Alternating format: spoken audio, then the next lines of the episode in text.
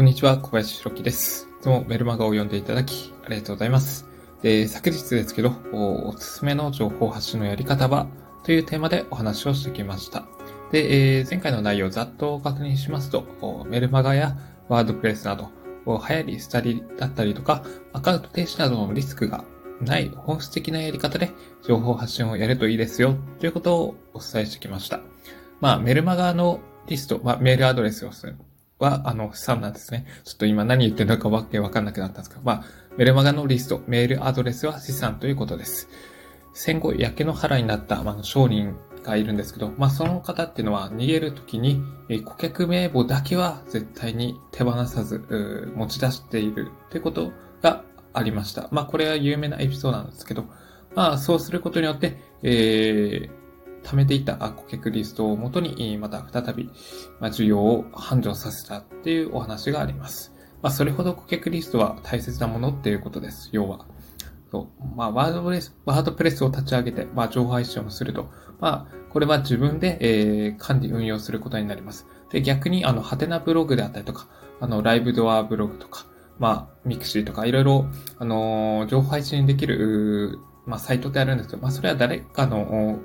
あの、コントロールされているってことなので、まあ、要は、あの、何かのルールが変更したりしたら、今までできたことができなくなったりするっていうことは、往々にして起きるわけなんですね。例えば、アフィリエイトとかもそうですよね。アフィリエイト、これまで OK だったとしても、今からあの、ルールを変えましたので、あの、これからはアフィリエイトできませんとかなったら、それで、えっ、と、飯を食っていた人っていうのは、もう、飯食えなくなるわけですよね。また、新しい方法で、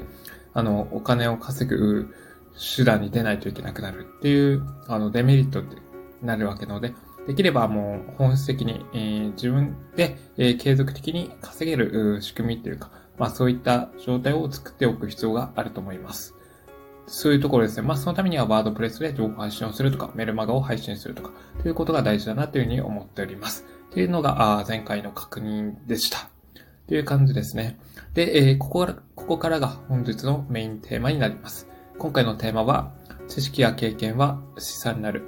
知識や経験は資産になるです。でこれまで、えー身につけた知識や経験というのは資産になるということですね。まあ、例えばですけど、あの、あなたが3年間営業の仕事をされた場合、えその間に習得した提案能力とか、あの、セールストーク術、訪問するときの心構えとか、まあ、日頃から実践していることなど、そういったことが、あの、そうです、誰かに提供できる価値になります。営業の仕事を通じて身につけたことを誰かに教えることができるということです。まあ、例えばブログや SNS で発信するとか、音声や動画で配信するとか、まあ、セミナー勉強会を開催するとか、まあ、などなど、やり方はたくさんあります。まあ、対面営業でうまくいった方法を、次は、あの、ネット営業に活かす方法もあります。まあ、これを横展開って言うんですけど、まあ、そんな感じで、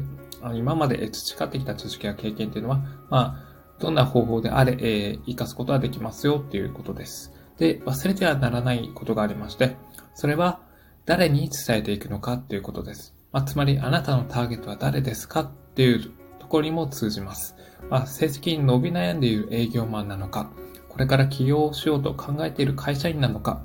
売売上げや制約を伸ばしたいと思っている個人事業主なのか、会社の業績を上げたいと思っている経営者なのか、相手が誰なのかによって、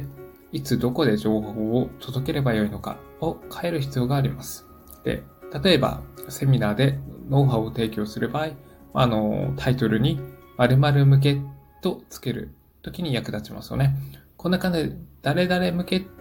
てつけることで、え参加してほしい人を絞ること、絞り込むことができるわけです。そう、そうすることで、あ、これは俺のことだと感じてもらいやすくなって、よし、このセミナーに参加してやろうみたいな。そう思ってもらえる可能性が高まります。そう。まあこれ、えーそのターゲットだけじゃなくて、そのターゲットの周辺にいる人たちにもやっぱ響くようになるわけです。まあ、波及効果っていうんですけど、例えば、池にあの、何ですかね、硬い石、硬くて大きい石をドーンと投げつけたら、ポチャって言って周りにこう波が広がりますよね。あんな感じです。誰か一人の特定の人物に向けて、あの、発信した内容が、その周りにいる、あんな関連する人たちにも、やっぱり伝わっていくということで、やっぱり興味関心を引きつけるのに役立つというところですね。で、逆になんですけど、こう、みんなに興味を持ってもらおうと思って、情報発信とかメッセージを届けたとしても、残念ながら、まあ、それって誰の心にも響かないものになってしまいがちとなります。ま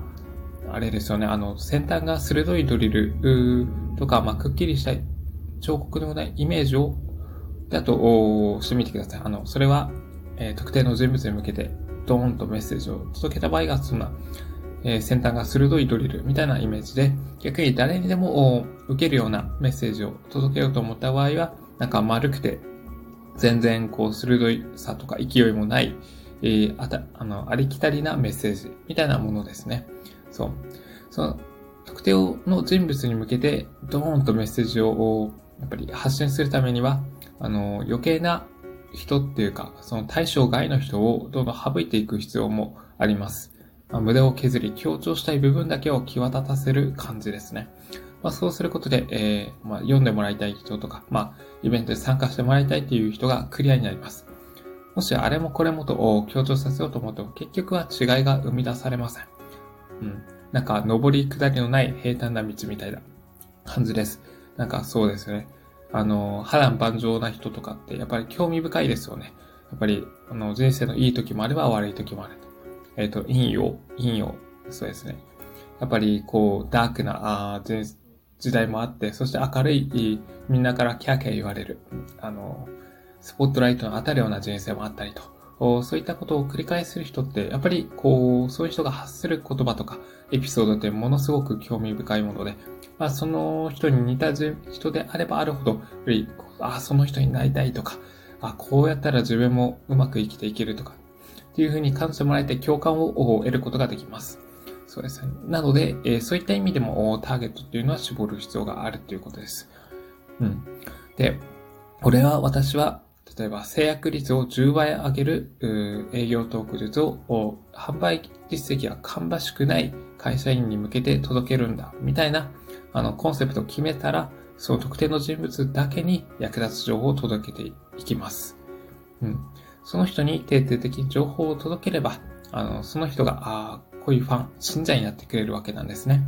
で、その人は、あなたにとってもの大切な資産になるわけです。ま、知識や経験を配信することで得られる貴重な資産ということです。ま、それと同時に、スキルであったりとか、実績、あの、実績、信頼とか、お金もセットで手に入れることができます。そう考えると、まあ、これまで培ってきた知識や経験を自分の中に留めておくっていうのはめちゃくちゃもったいないことだなというには僕は感じます。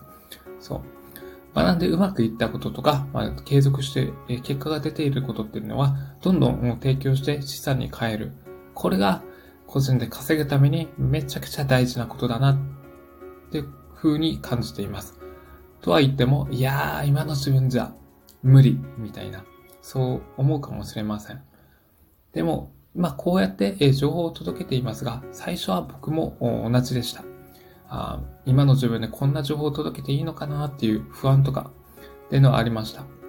ですけど、過去の自分のような人が世の中にたくさんいるって思うと、やっぱり今の状態であっても、その人たちに役立てるぞって思えてくるんですね。自然と。まあ、その気持ちが役立つ情報をターゲットの人に届けようと思うエネルギー源になります。なので、とにかく、この人にこれを伝えたいんだとか、この人を救い出すんだっていうくらいの思いを持って情報配信をすることで、えー、まあ、知識とか経験を元に資産作りができるようになります。まあ、これが一番大切なことだなというふうに思ってます。で、情報配信するときに、やっぱどうしても見えない壁とかブレーキがやってくると思うんですよね。まあ、そういうときは、今の自分でも情報を届けて大丈夫、OK そして自分の情報を求めている人が必ずいると自分に言い聞かせてみましょう。まあそうやった上で試しにでいいので SNS であったりとかブログで一あの1行でも2行でもいいので毎日投稿してみるということです。まあその積み重ねがあの資産作りのファーストステップになるわけなんですね。まあこうやってもすぐには結果出ないでしょう。やっても意味ないでしょうって思うかもしれません。まあ確かにすぐに結果が出るわけではないです。なんですけど、それを続けることによって、やっぱ1年後とか3年後、5年後とかになった時に大きなリターンとなって、えー、帰ってきてあなたの生活を豊かにしてくれます。うん。短期的に成果が出ないとしても、それを継続できなければ、えー、意味がないってことですね。うん、短期的に成果を出せたとしても、それが続かなければ意味がないということです。まあ、いかに長期的に、えー、結果を出せるのか。まあ、ここにフォーカスしましょう。まあ、人生はマラソンなので、えー、今人の100年時代とこうなってきますよね。